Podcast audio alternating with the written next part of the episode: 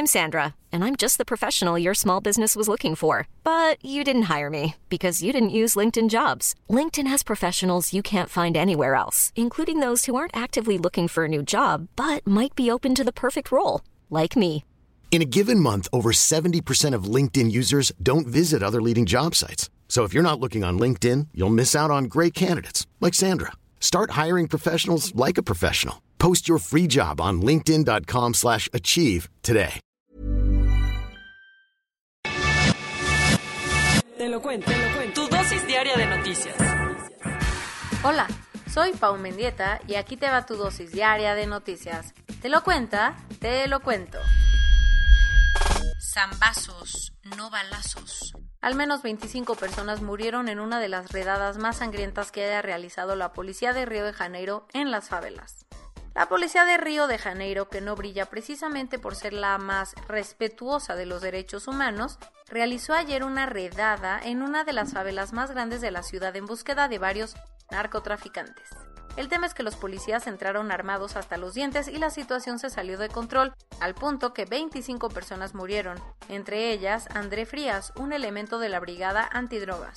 Sobre el resto de las víctimas no se ha dado mayores detalles, pero los medios brasileños señalaron que serían sospechosos. En total, unos 200 oficiales se adentraron a la favela Jacareciño el jueves por la mañana, mientras un helicóptero blindado cargado con francotiradores los cubría desde los aires. Mientras la policía celebró la operación, muchas organizaciones de derechos humanos aseguran que es una de las redadas más sangrientas en la historia de la ciudad. Esta favela, localizada a unos 20 minutos de la playa de Ipanema, es considerada de las más peligrosas por albergar al Comando Vermelho, uno de los grupos criminales más poderosos de Brasil. Al filo de la butaca. Así nos quedamos todos luego de que se retrasara el conteo definitivo para definir si se celebrará un nuevo referéndum de independencia en Escocia. Escocia salió ayer a votar en unas nuevas elecciones autonómicas para integrar su parlamento local, pero la cosa iba más allá de un simple cargo porque Nicola Sturgeon, la ministra principal y candidata del Partido Nacional Escocés, buscaba reelegirse y obtener una amplia mayoría para poder conseguir todo lo que se trae entre manos. ¿Y qué es eso?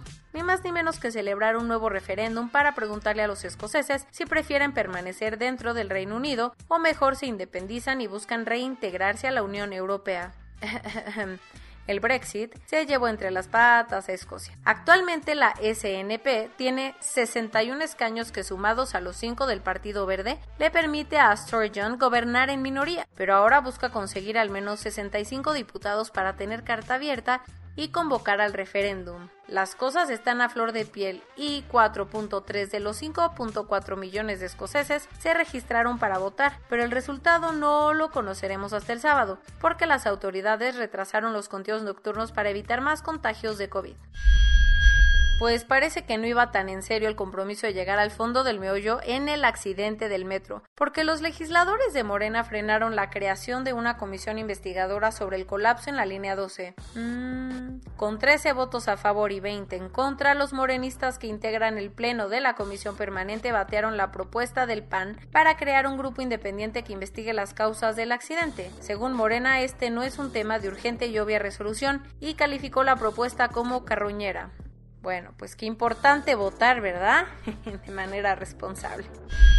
Andrés Manuel López Obrador no quiere que los extranjeros anden metiendo sus narices en México y dijo ayer que está preparando una nota diplomática que enviará a Washington para quejarse de que Estados Unidos envía dinero para financiar a la organización Mexicanos contra la Corrupción y la Impunidad, algo que el presidente calificó como injerencia e intervencionismo.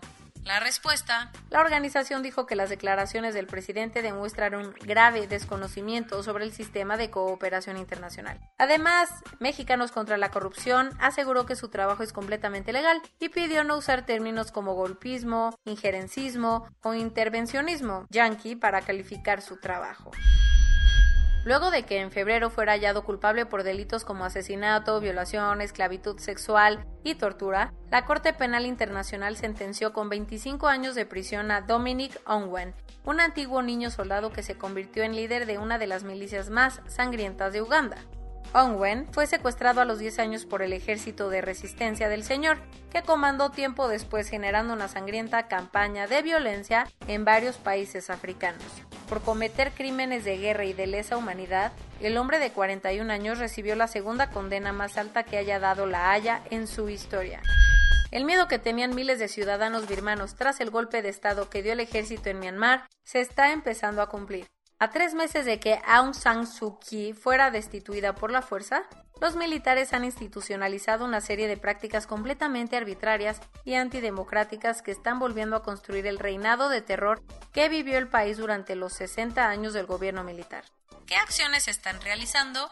Van desde detener a medio mundo en la calle para ver si apoyan al gobierno democrático, bloquear el Internet por las noches y hasta anunciar por televisión a todos los traidores todo el éxito que consiguió Childish Gambino con This Is America podría irse a la basura porque Kid West demandó al rapero tras asegurar que la mejor canción del 2019 según los Grammy no es más que una copia barata de su rola Made in America. El también rapero presentó una denuncia en una corte de Nueva York argumentando una violación a los derechos de autor, pues asegura que las letras, el contenido y la estructura de los dos coros de la canción son manifiestamente similares a la obra, por supuesto, que él compuso. Por lo pronto, Childish Gambino aún no ha dicho ni media palabra.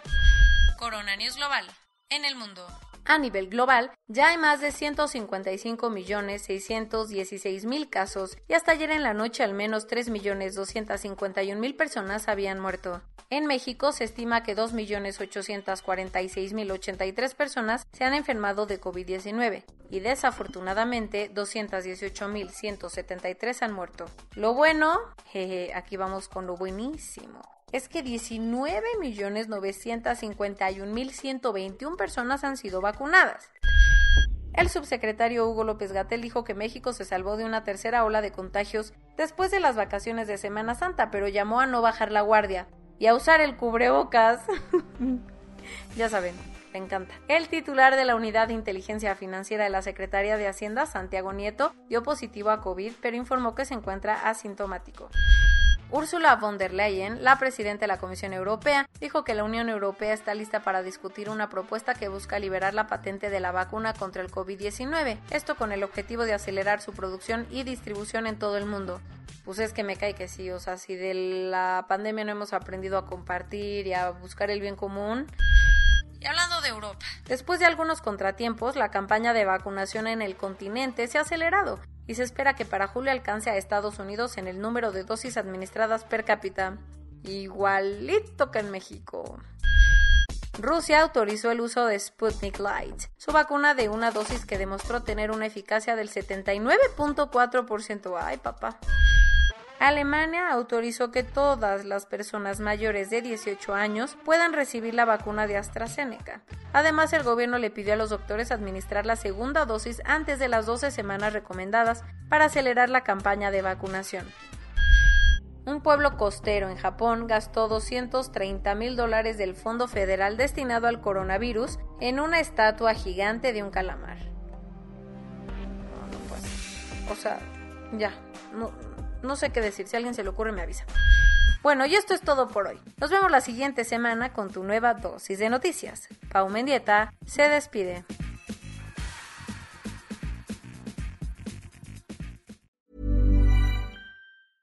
Hey folks, I'm Mark Marin from the WTF podcast and this episode is brought to you by Kleenex Ultra Soft Tissues your ally to help tackle your allergy symptoms this season. I love the change of seasons, but nobody loves pollen and all those other things floating in the air that make you sneeze during this nice weather. Kleenex Ultra Soft tissues are hypoallergenic and allergist approved. So fight back against watery eyes and runny noses without worrying about irritating your skin. For this allergy season, grab Kleenex and face allergies head on.